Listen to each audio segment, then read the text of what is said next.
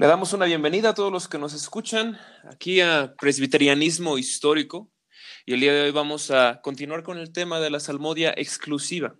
Eh, así que vamos a continuar con las preguntas. En esta ocasión no contamos con la presencia de nuestro hermano Carlos Alarcón que estuvo en la ocasión pasada, pero estamos con el pastor Marcelo Sánchez. ¿Qué tal, pastor? Hola Alejandro, ¿cómo estás? Eh, gracias por la, por la invitación y quiera Dios que podamos tener en este episodio eh, respuesta a algunas de las, de las dudas que eh, se plantean contra la salmodia exclusiva y ojalá podamos ver cómo los salmos nos bendicen y nos guían a una mejor adoración. Así es. Pues bueno, este, pues ya sabemos de qué se trata este, este tema. Entonces vamos directamente con las preguntas. Esta primera pregunta en esta ocasión es la siguiente. ¿Qué hay de los textos en donde se nos manda a cantar himnos y salmos y cánticos espirituales? Estos textos son, eh, se encuentran en Colosenses y en Efesios. Estos textos son empleados por aquellas personas que están en contra de la salmodia exclusiva para decir que no solamente los salmos, los salmos, no exclusivamente los salmos, ellos se llaman salmodia inclusiva. Pero ¿cómo, cómo un salmodia exclusiva interpreta estos textos? En, primer lugar, eh, hay que decir y, y yo estoy de acuerdo con muchos de los que usan este, este texto cuando ellos dicen que esto no se refiere, estos textos no se refieren al culto. O sea, sí, eh, es verdad que fuéramos mandados a cantar himnos y cánticos, eh, lo que sea que ellos signifiquen, no necesariamente está hablando del culto. Ahora, si ellos estuvieran hablando acerca del culto, nosotros tenemos que pensar en primer lugar qué significan estas palabras y qué es lo que nos están mandando ellas, o Pablo en este caso, cuando dice estas palabras, si tenemos seguridad de que himnos y cánticos eh, son otras canciones distintas a, a los salmos. Y bueno, para eh, estudiar e interpretar con seguridad qué significan estas palabras, nosotros tenemos que ponernos en la mente de quien estaba leyendo las palabras de Pablo. Porque Pablo no nos escribió primeramente a nosotros en el contexto en el cual es común para la iglesia hablar de salmos como los salmos que encontramos en la Biblia, himnos, los salmos que encontramos en los himnarios, ¿cierto? Eh, himnos escritos hace 100, hace 200 años atrás, y cánticos, nosotros llamamos a canciones modernas, por ejemplo, Marcos Witt y cantante, y cantante así, no los calificamos como himnos. Pero en el tiempo en el cual Pablo está escribiendo, esta diferencia no existía. Entonces, esa es la, esta distancia con el tiempo en el cual Pablo escribió, eh, muchas veces hace que nosotros nos equivoquemos en esta interpretación de estas tres palabras. Entonces, ¿qué es lo que había en la mente de un creyente en, los Efesios o, en los o entre los colosenses eh, cuando ellos escuchaban estas palabras? Y tenemos que decir que eh, los gentiles, ellos conocían el Antiguo Testamento por medio de la Septuaginta. La Septuaginta es la versión en griego, la traducción en griego del Antiguo Testamento. Y estas palabras en griego que usa Pablo eran conocidas por la mente de los lectores de la Septuaginta ellos ya la habían leído en algún lugar.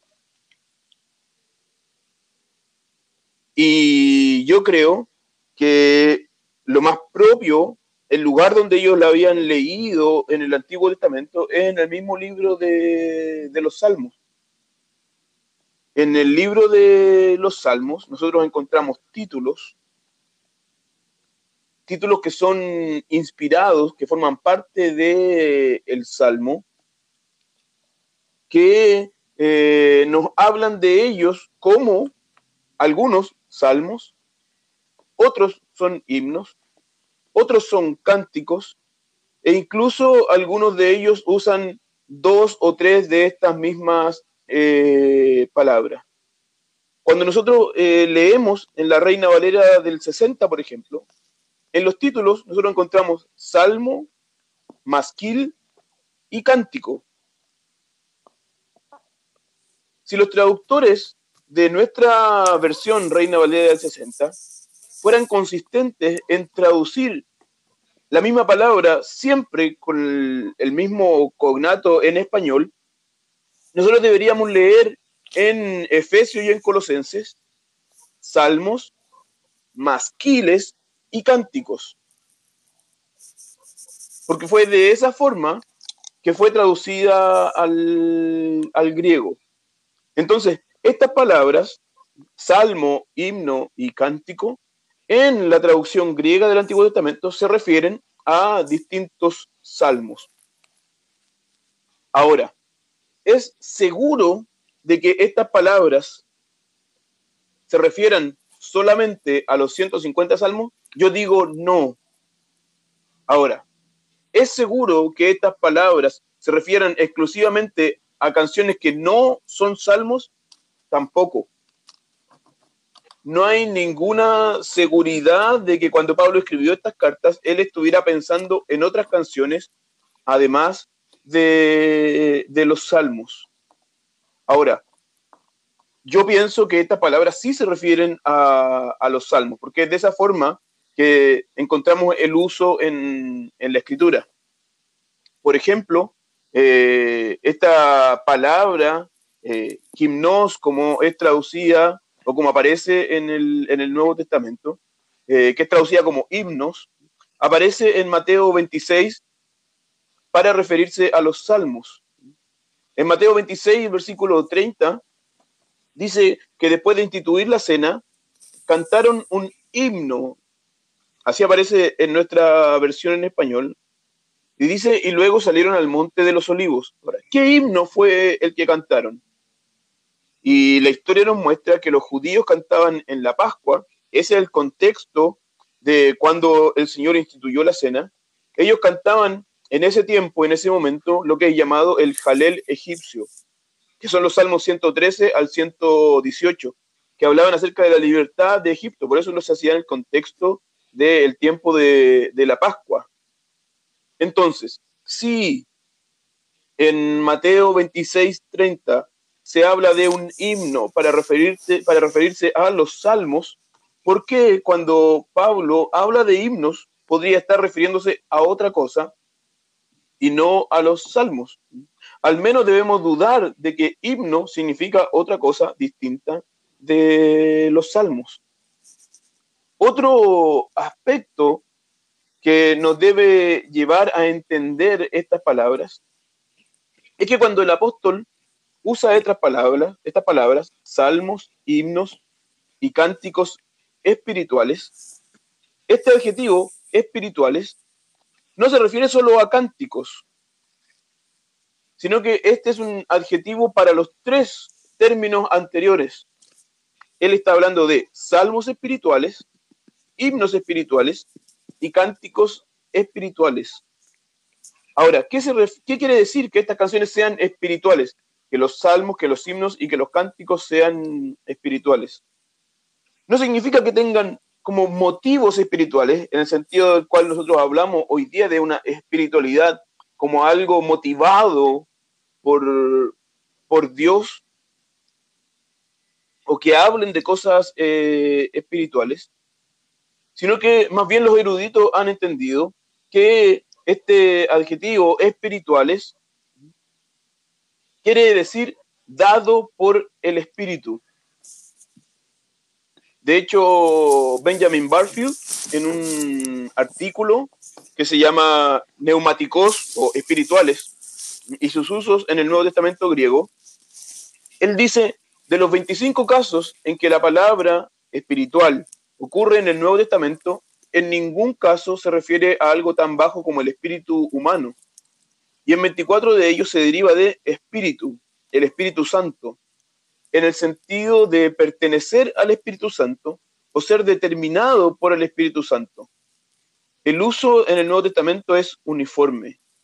La traducción apropiada en cada, en cada caso es dado por el Espíritu o dirigido por el Espíritu o determinado por el Espíritu. Entonces, cuando nos el apóstol Pablo nos habla de salmos, himnos y cánticos espirituales, nos está hablando de salmos, himnos y cánticos dados por el Espíritu, inspirados por el Espíritu. Entonces, nunca estas frases nos autorizan a crear nuevas canciones, sino que nos obligan a cantar las canciones dadas por el Espíritu. Y lo que nosotros sabemos de la Escritura, que las únicas canciones que encontramos en la Escritura, dadas como canciones para el pueblo de Dios, son los 150 salmos que encontramos en el libro de los salmos. Ahora, si continuamos viendo el contexto de ambos versículos, seguiremos encontrando que Pablo nunca está autorizando la creación de nuevas canciones. Por ejemplo, ahí en Efesios 5, 19, eh, encontramos el mandato de ser llenos del Espíritu Santo, en el versículo 18. Se debemos ser llenos del Espíritu Santo, hablando con salmos, himnos y cánticos espirituales. Entonces, para ser llenos del Espíritu Santo, nosotros debemos ser llenos de las palabras que Él inspiró. Aquí no hay autorización para crear, sino que para recibir aquello que es del Espíritu Santo. En Colosenses igual, el versículo completo dice, la palabra de Cristo more en abundancia en vosotros, enseñándoos y exhortándoos unos a otros en toda sabiduría, cantando con gracia en vuestros corazones al Señor con salmos e himnos y cánticos espirituales. Entonces, la palabra de Cristo es la que tiene que abundar en nosotros. Ella debe ser la palabra con la que enseñamos, exhortamos y cantamos. Entonces no son las palabras del hombre, sino que son las palabras de Cristo. Pablo está diciendo que debemos crear canciones. No. Las palabras de Cristo son suficientes para que nosotros las cantemos. ¿Y cuáles son esas palabras? Las canciones que el Espíritu Santo inspiró, los salmos. Entonces, de forma negativa, nosotros podemos decir, no encontramos acá ningún argumento en favor del cantar otras canciones. No tenemos seguridad de eso. Y al contrario, el estudio del uso de las palabras y del contexto en el cual se dan estas palabras están relacionados con recibir aquello que es de Cristo y que es del Espíritu Santo, dado por ellos para el pueblo de Dios. Entonces, de ninguna forma, estos versículos son apoyo para la creación de nuevas canciones. Y más bien encontramos en ello un apoyo para cantar los salmos, porque himnos y cánticos también en la escritura se refieren a los salmos que nosotros encontramos en, el libro de los salmos. Muchas gracias, pastor. Sí, muchas gracias. Em, pues bueno, vamos con la siguiente pregunta. Eh, en los salmos, Repetidas veces encontramos la frase cántico nuevo o cantad un cántico nuevo. Entonces la pregunta sería, ¿acaso eso no implica un mandato de Dios para componer nuevas canciones para adorar a Dios? de ninguna, de ninguna forma. imagínate que tú estás ahí con Israel cantando los salmos y eh, te está guiando la canción y en un momento dice cantad un cántico nuevo. Si tú entendieras que eso significa que las personas tienen que crear nuevas canciones, deberían inmediatamente parar el, salmo que están cantando y comenzar a crear eh, nuevas canciones. De hecho, nosotros vemos en el Antiguo Testamento como esto no ocurría. Las personas no creaban nuevas canciones, no había autorización para crear nuevas canciones. Los únicos que creaban nuevas canciones era David y los profetas eh, apuntados por él para, para hacerlo. Las personas de Israel no entendieron nunca que un cántico nuevo se refiriera a crear ellos mismos nuevas canciones.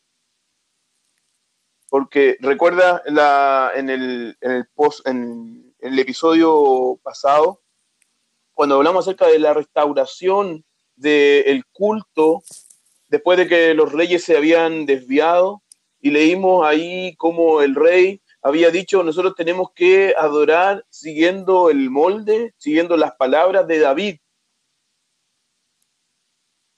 El rey no, no dice, eh, inventemos nuevas canciones, porque de hecho así nos es mandado en, el libro de los Salmos. Nuevos cánticos. No. Nosotros entendemos y leemos que el rey eh, Ezequías, me parece que era en ese momento, dice que nosotros debemos alabar con las palabras de David y de Asaf. Y se está refiriendo entonces a los salmos cantados por ellos. Entonces, el nuevo cántico no es eh, o no significa, no fue entendido de esa forma como una autorización para crear canciones nuevas, sino que estos nuevos cantos se referían a los propios salmos. Ahora, esta frase de cantar eh, un cántico nuevo también aparece en, el libro de Apocalipsis. Eh, y también es bueno entender cómo se usa en el libro de Apocalipsis esta frase que es tomada de, eh, del libro de los Salmos, también del profeta Isaías, también menciona el, nuevo, el nuevo cántico.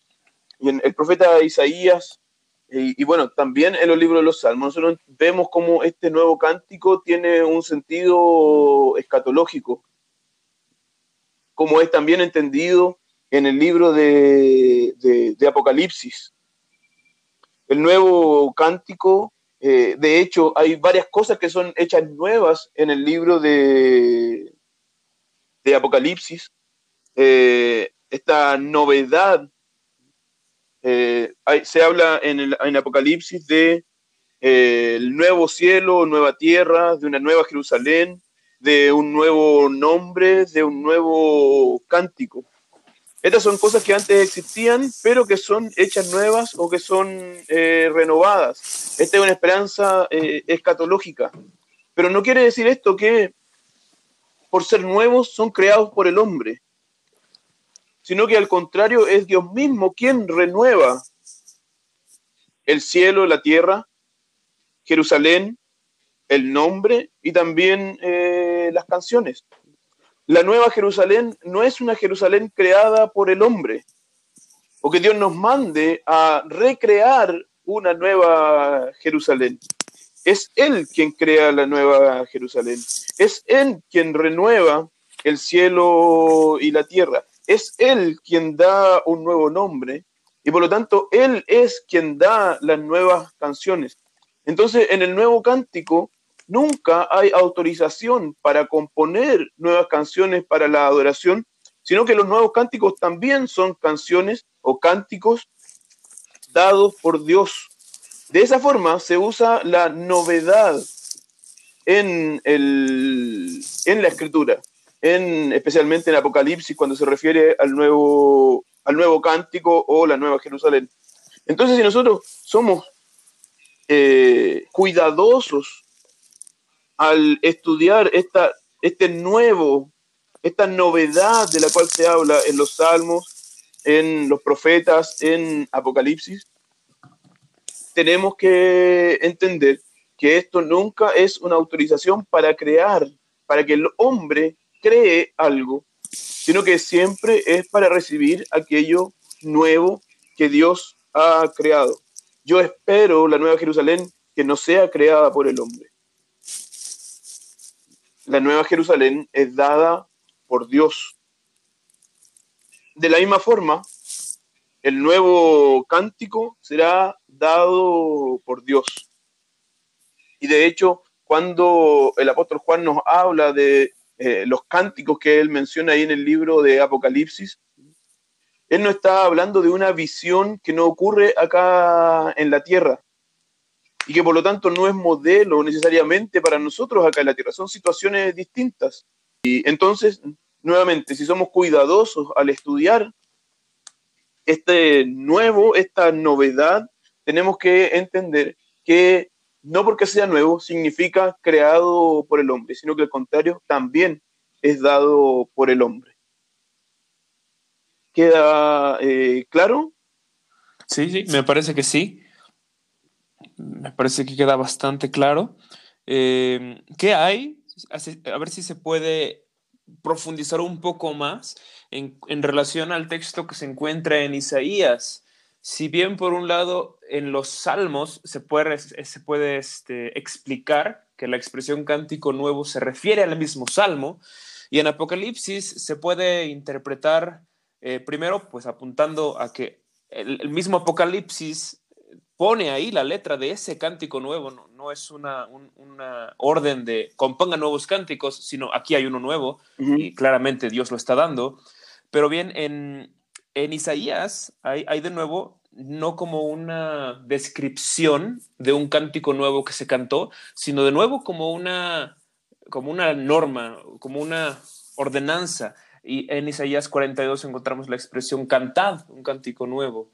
Entonces, en este texto más particularmente, ¿cómo explicamos lo de cántico nuevo? Porque no está esta porción de Isaías dentro del libro de los Salmos. Eh, a ver, nosotros tenemos que entender que Israel cantó muchos más cánticos y muchos más salmos de los 150 que nosotros encontramos en, la escritura, en nuestra escritura, lo que nos llegó a, a nosotros. Por un proceso guiado por la providencia de Dios, llegaron a nosotros solamente estos 150 salmos que nosotros conocemos. Pero la escritura nos habla de muchas otras canciones. Salomón, por ejemplo, escribió muchas otras canciones. Entonces, no todo lo que Israel cantó, no todos los salmos, incluso escritos por David, llegaron a, a nosotros como parte del himnario regalado por Dios para nosotros en el nuevo pacto. Entonces, esto no quiere decir nada. Es como nosotros sabemos también que Pablo escribió eh, otra carta a los Corintios. ¿Qué hacemos si encontramos esa carta? ¿La consideraríamos parte de lo que nosotros debemos predicar domingo a domingo en, en la iglesia? No, porque no fue providencialmente preservada por Dios para, para nosotros. Entonces, no porque se haga mención de que había otras canciones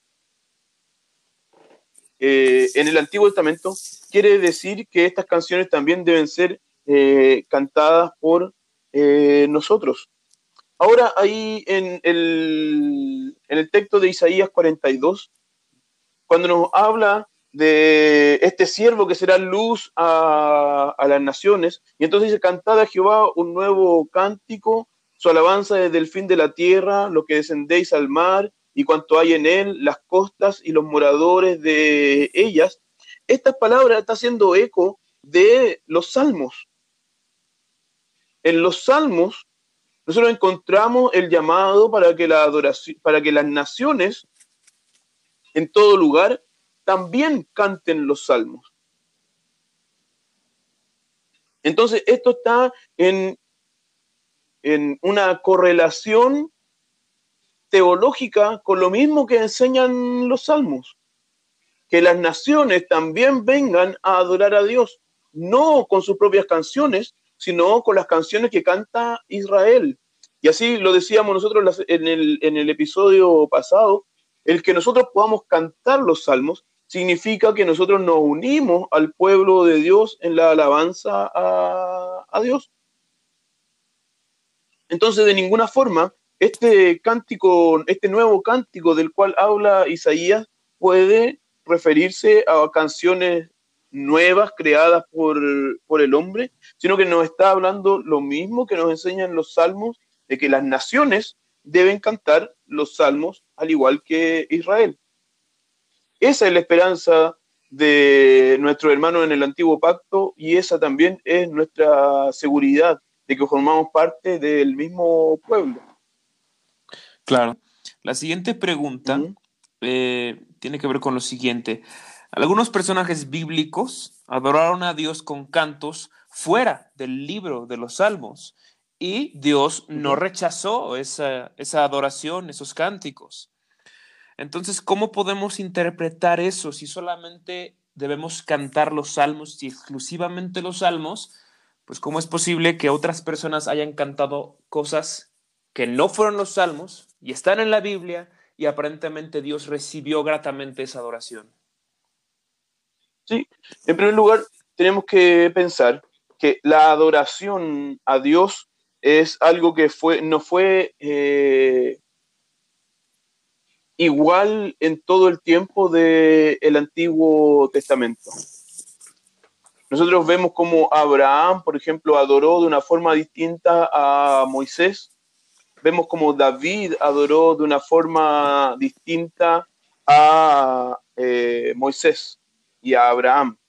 Se fue desarrollando el concepto de la, de la adoración. Cuando la adoración ya toma una forma definitiva en el Antiguo Testamento es precisamente con David. Por lo tanto, no es eh, impropio que otras personas, antes, incluso antes de David, hicieran cosas que David no hacía. Y que encontremos, por ejemplo, el cántico de Ana, donde ella, y es interesante que ahí no nos está hablando de la adoración pública, sino que ella está dando gracias por un motivo específico de su vida. Pero esta canción no es enseñada para que los otros canten, para que el, para que el resto del pueblo cante junto con ella, sino que es, nos, es eh, registrada para que nosotros sepamos lo que ella pensó y la forma en la cual ella eh, agradeció a Dios. Entonces, lo hicieron en un tiempo anterior a, a David. Ahora, nosotros sabemos qué fue lo que ella cantó, como así de otras personas en el Antiguo Testamento. Pero nosotros debemos confiar en que la providencia de Dios no permitió que esas canciones nos fueran legadas dentro del himnario que Dios nos dio, el libro de las alabanzas o el libro de los salmos. Probablemente haya sido Nehemías quien registró y compiló estas 150 canciones. Probablemente él haya tenido a mano muchas otras canciones, pero fue él, guiado por el Espíritu Santo, quien, quien juntó estas 150 canciones y solo estas 150 canciones y las dio a Israel y también al pueblo del Nuevo Pacto como su libro de alabanza. Otro punto importante que la mayoría de las personas que escribieron otras canciones, y quiero decir aquí casi todo, no me acuerdo de algún caso donde no sea así, eran profetas quienes escribían las canciones. Entonces, aún así, si es que Dios permitiera que las personas crearan canciones, nosotros tenemos que ver, eran los profetas quienes las escribían. Y el oficio del profeta cesó, ya no hay profetas el día de hoy, así que ese tampoco sería un argumento para eh, crear nuevas canciones. Ok. ¿Ustedes cantan también los salmos imprecatorios? ¿Y cómo justifican eso? Antes de dar la respuesta, ¿podría explicar eh, qué son los salmos imprecatorios? Claro.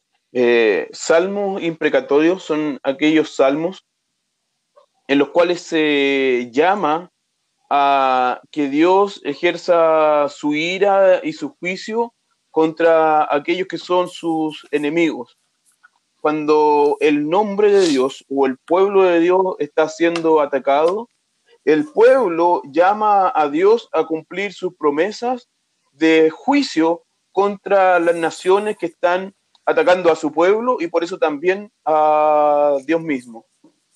Encontramos eh, varios salmos eh, donde son directamente imprecatorios o que tienen algunos elementos de imprecación dentro de, de los salmos. Ahora, nosotros los cantamos, obviamente que, que los cantamos. ¿Por qué? Porque son parte de las alabanzas que Dios dio al eh, el pueblo del nuevo pacto y son parte de nuestra, de nuestra propia esperanza. Nosotros eh, esperamos a que el Señor Jesucristo gobierne con vara de hierro como es prometido en el Antiguo Testamento y también en el libro de, Apocalipsis. El Señor Jesucristo, Él va a gobernar con vara de hierro. La promesa que el Padre en el Salmo 110 hace a su Hijo es que Él pondrá a sus enemigos por estrado de sus pies. Y este Salmo 110 es el salmo más citado en el Nuevo Testamento. Y que nos habla acá de este gobierno en el cual el Señor Jesucristo va a ejecutar su juicio contra aquellos que no lo adoran y contra aquellos que se rebelan contra, contra Él. La esperanza del juicio de Dios es la esperanza de los cristianos.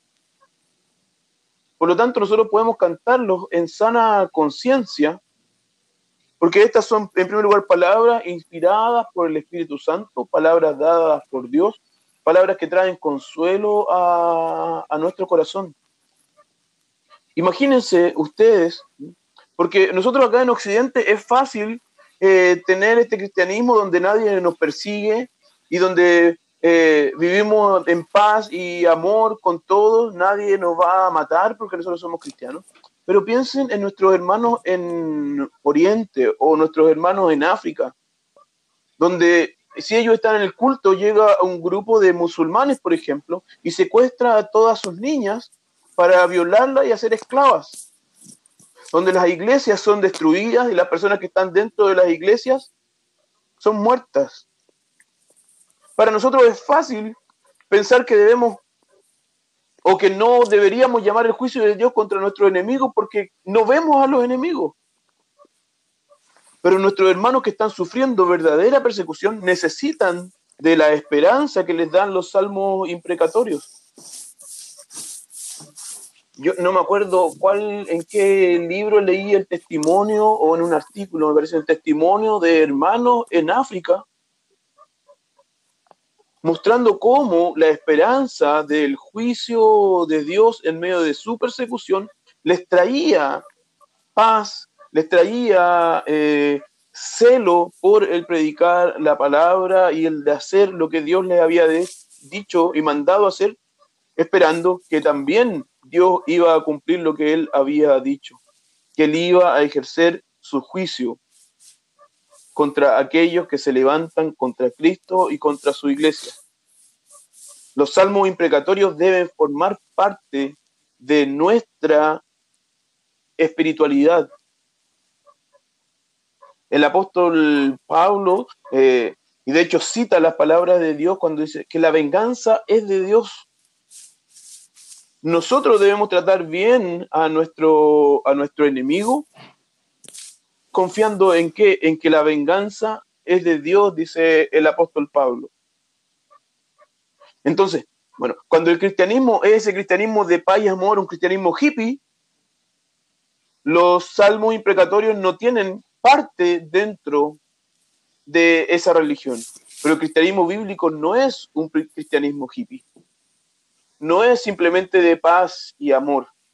Nuestro Dios es llamado eh, Dios de los ejércitos. Él gobierna, el Señor Jesucristo, con vara de hierro. Él tendrá a sus enemigos por estrado de sus pies. Él, dice la escritura, que Él termina las guerras, no por medio de una pacificación tirando flores, sino que destruyendo a sus enemigos. Entonces, si nosotros miramos el cristianismo de esa forma, como nos es revelado en la palabra, los salmos imprecatorios tienen total eh, coherencia y una parte importante dentro de nuestra espiritualidad. Y ellos fortalecen eh, nuestra fe en el Señor Jesucristo. Por eso, no solamente podemos, sino que también debemos cantar los salmos imprecatorios. Imagínense, y esto Carl Truman tiene un artículo muy bueno cuando el eh, llamado ¿Qué cantarían los cristianos eh, afligido, me parece, o algo así es el título. Cuando uno va a la iglesia evangélica moderna, todos los cánticos están relacionados con la alegría y con la victoria. Como si los cristianos vivieran eternamente en una sensación o un sentimiento de alegría y de victoria. Y eso no corresponde con la vida del cristiano. Nosotros también pasamos por persecución, también pasamos por dolor, también pasamos por angustia. Y las canciones creadas el día de hoy, las canciones que la iglesia canta normalmente, no nos hablan acerca de eso. Y entonces parece que nosotros vamos al culto y nos disfrazamos de personas que están contentas y alegres en todo el tiempo. Y lo que cantamos no se refleja con nuestra vivencia. Por eso los salmos son, como dijo Calvino, un espejo del alma del el hombre. En ellos nosotros encontramos todas nuestras emociones reflejadas por el salmista y que al final encuentra paz en la respuesta de Dios.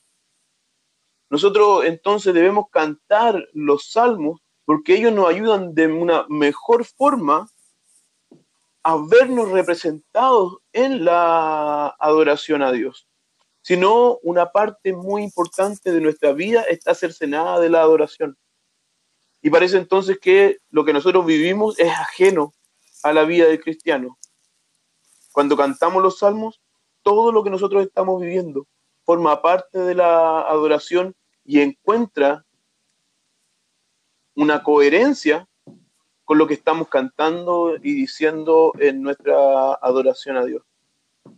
Se cantamos no solamente los salmos imprecatorios, cantamos todos los salmos, porque fueron ellos quien Dios nos los dio conociéndonos, sabiendo cuáles serían nuestras experiencias, sabía, sabiendo cuáles serían nuestros estados eh, vivenciales, emocionales, y nos vemos reflejados en ellos como eh, el salmista vivió. Por eso cantamos estos salmos dados por Dios. Esta pregunta es un poquito larga. Pues según el, principio regulador del culto cristiano, hay una distinción entre los elementos de la adoración y las circunstancias de la adoración. Y mientras que los elementos son fijos y no pueden variar, las circunstancias pueden ser decididas de acuerdo a la prudencia cristiana y los principios generales de la palabra de Dios, ¿no? Ahora, la cuestión aquí es, eh, ¿en qué categoría se encuentran las letras de lo que cantamos en el culto? Si bien el, el canto es un elemento de la adoración, las letras del canto son un elemento o son una circunstancia o entran dentro de otra categoría? Bien, cuando hablamos en el episodio sobre el principio regulador del culto, yo recuerdo que hice la distinción entre los elementos y las circunstancias. Y algo que caracteriza a una circunstancia del culto es que esto no debe ser religioso en sí mismo, por ejemplo, el uso del micrófono no es religioso en sí mismo. El uso de sillas o el lugar donde nos vamos a reunir o el horario en el cual nos vamos a, a reunir. Esos son ejemplos de circunstancias y no son religiosas. La letra de lo que nosotros cantamos sí es religioso en sí mismo y por lo tanto es un elemento del el culto. Nosotros vimos también que circunstancia es algo que no es prescrito en la Biblia. Por ejemplo, nosotros no encontramos el horario en el cual nosotros debemos reunirnos. Eh, no nos dice sea a esta hora o a esta otra hora, no. No nos dice nada acerca de, los, de las eh, formas de amplificar nuestra, nuestra voz. Si nos dijera debe ser con megáfono y no con micrófono, entonces sería megáfono, ¿cierto? Pero ahora no nos dice, las circunstancias no nos son prescritas en la escritura, pero la escritura sí nos dice qué es lo que nosotros debemos cantar. No nos dice simplemente canten, dice canten salmos. Entonces los salmos son religiosos en sí mismos, están prescritos en la escritura, entonces la letra no puede ser una circunstancia, sino que la letra misma es el elemento del culto. Así como predicar simplemente no es un elemento del culto, predicar la palabra de Dios es el elemento del culto. El cantar salmos es el elemento, no es simplemente cantar, porque los salmos nos son dados por Dios, tienen valor religioso en sí mismos. Entonces son elementos y nosotros no podemos variarlos o cambiarlos. Ok, excelente. Pues creo que nos da tiempo para una última pregunta. Bueno, algunas personas piensan que algunas personas piensan que cantar ni siquiera es un elemento en la adoración, sino solo un modo distinto de llevar a cabo la predicación o la oración. Y ya que en la predicación sí usamos nuestras propias palabras y en la oración también, pues entonces ellos dicen que eso hace lícito el uso de nuestras propias palabras no inspiradas en los cantos que entonamos en nuestro culto público. ¿Cómo se responde a ello? Me parece que ya hablamos un poco acerca de esto en el episodio eh, anterior, pero nosotros vemos en la escritura claramente una diferencia entre la predicación de la palabra, el cántico de los salmos y la oración. Vimos cómo la predicación es definida como la lectura de la palabra y la explicación de ella para que las personas puedan entenderla. Vimos cómo la oración, los ejemplos de oración que nosotros encontramos en la escritura son hechos con las palabras de la persona que está orando y no son la repetición de una parte que encontramos anteriormente en, en la escritura. Son entonces elementos distintos y tienen reglas distintas. Y es tanto así que cuando nosotros encontramos el cántico de los salmos, los salmos son dados por Dios para cantarlos de una forma comunitaria. El pueblo debía aprender a cantar los salmos. David enseñaba al pueblo a cantar los salmos. En cambio, cuando hablamos acerca de la predicación y la oración, no lo vemos esto como un acto colectivo.